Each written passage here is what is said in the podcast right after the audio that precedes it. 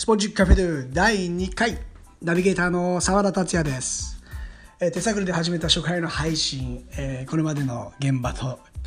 全く違う雰囲気。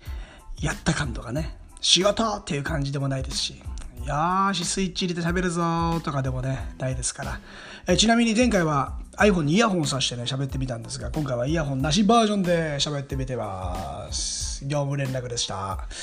えー BGM はまあこう自動でコントロールしてくれるらしいんですけど、えー最終的に BGM がなくなって喋っている可能性もあります。手探りでお送りしています、まあ、何はともあれ新たな挑戦。ブログもこんな感じでスタートして長く続いてるんです。本当に日記みたいな感じですけど、えー今年の春からはねスポジックジャパンのホームページの中に引っ越しをして更新しています。最終的にはこのポッドキャストも喋るブログみたいなね感覚になってくるんじゃないかなと。一応スポジックのサッカースクールスポジックフットボールアカデミーの生徒にも、えー登場してもらおうと話をしています。何人かがやってみたいという、まあ、子供たちの発想力やね観点は大人には真似できないね面白いものはいっぱいありますから。でか最終的に子供たちの番組になっている可能性もありますね。うん。あるある。さて前回の自己紹介では番組タイトルにもなっているスポジックガベドゥについて。また番組のネタの中で今後増えていくであろうフットボールについても少し触れました。そこからウルグアイやアルゼンチンに渡ったという話にもなっていきました。今日はアルゼンチンから帰国したところから振り返っていきたいと思います。えー自分自身も忘れている過去もね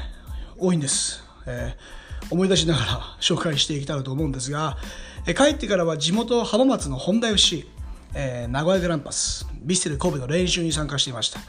ホンダ FC にはロペス・ワグナーがいましたね。うん、名古屋グランパスの監督はベンゲルでしたね。ビッセル神戸は、うん、あまりよく覚えてないですね。まあ、J リーグが開幕して間もない時期に高校サッカー生活を送っていたという運がいいタイミングだったので今の学生たちよりも挑戦しやすい環境でした。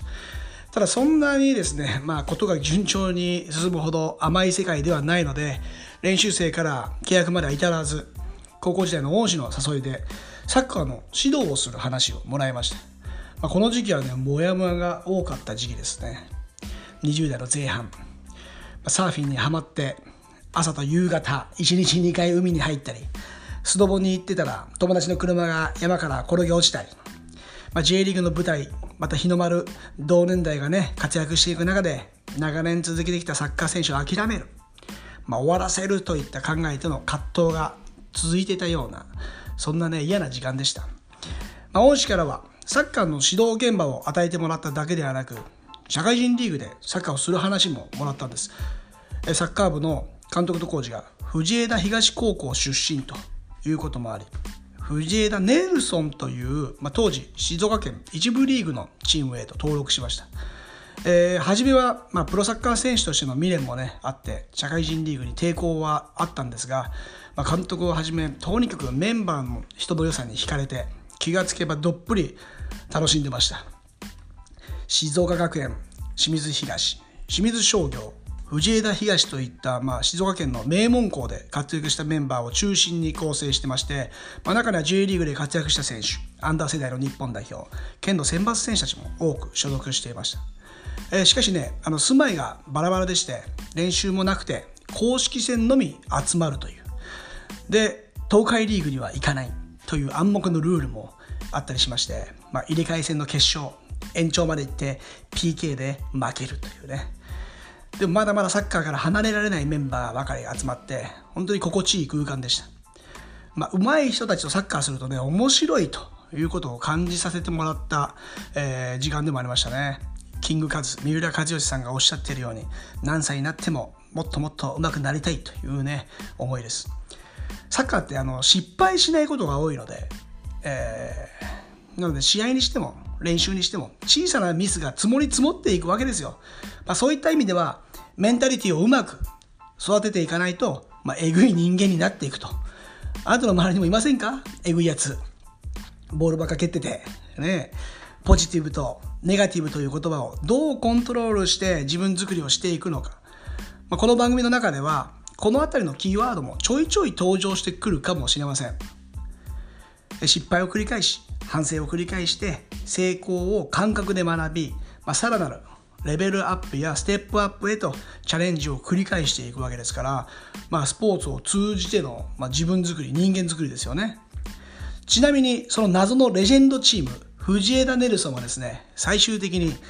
なんと現在の J3 藤枝マイ FC の母体へとなっていったエピソードということでいっぱいなんかいろんなつながる話つながる人というね展開があるんです。まあこれをねこれ以上話すとドロドロな話も登場してくるのでまた機会があったらにしておきます。さあ小出し感がありますが次回はついにそうです。もう今日はこの自己紹介この辺で終わろうかなと。次回はマイクの前で喋ることになったエピソードがついに出てくると思います、まあ、この流れからラジオ DJ、えー、サッカーの実況スタジアム DJ ロナウジーノ・ギャウーショとの共演とかねあったんですよ。えー、過去を遡るとペレマラドーナそしてマラドーナファミリーお父さんにも会ってます、まあ、自分がアルゼンチンにいた頃はねマラドーナが現役復帰したという時期でもありましてあのボンボネーラがカニーヒやベロン、センシーニ、モントーヤ、マラドー、マラドーってもうサッカー知らない人じゃ全然ついていけない話になっちゃいますね。ということで、ここまでのお相手は澤田達也でした。Muchas gracias. Chao. Adiós.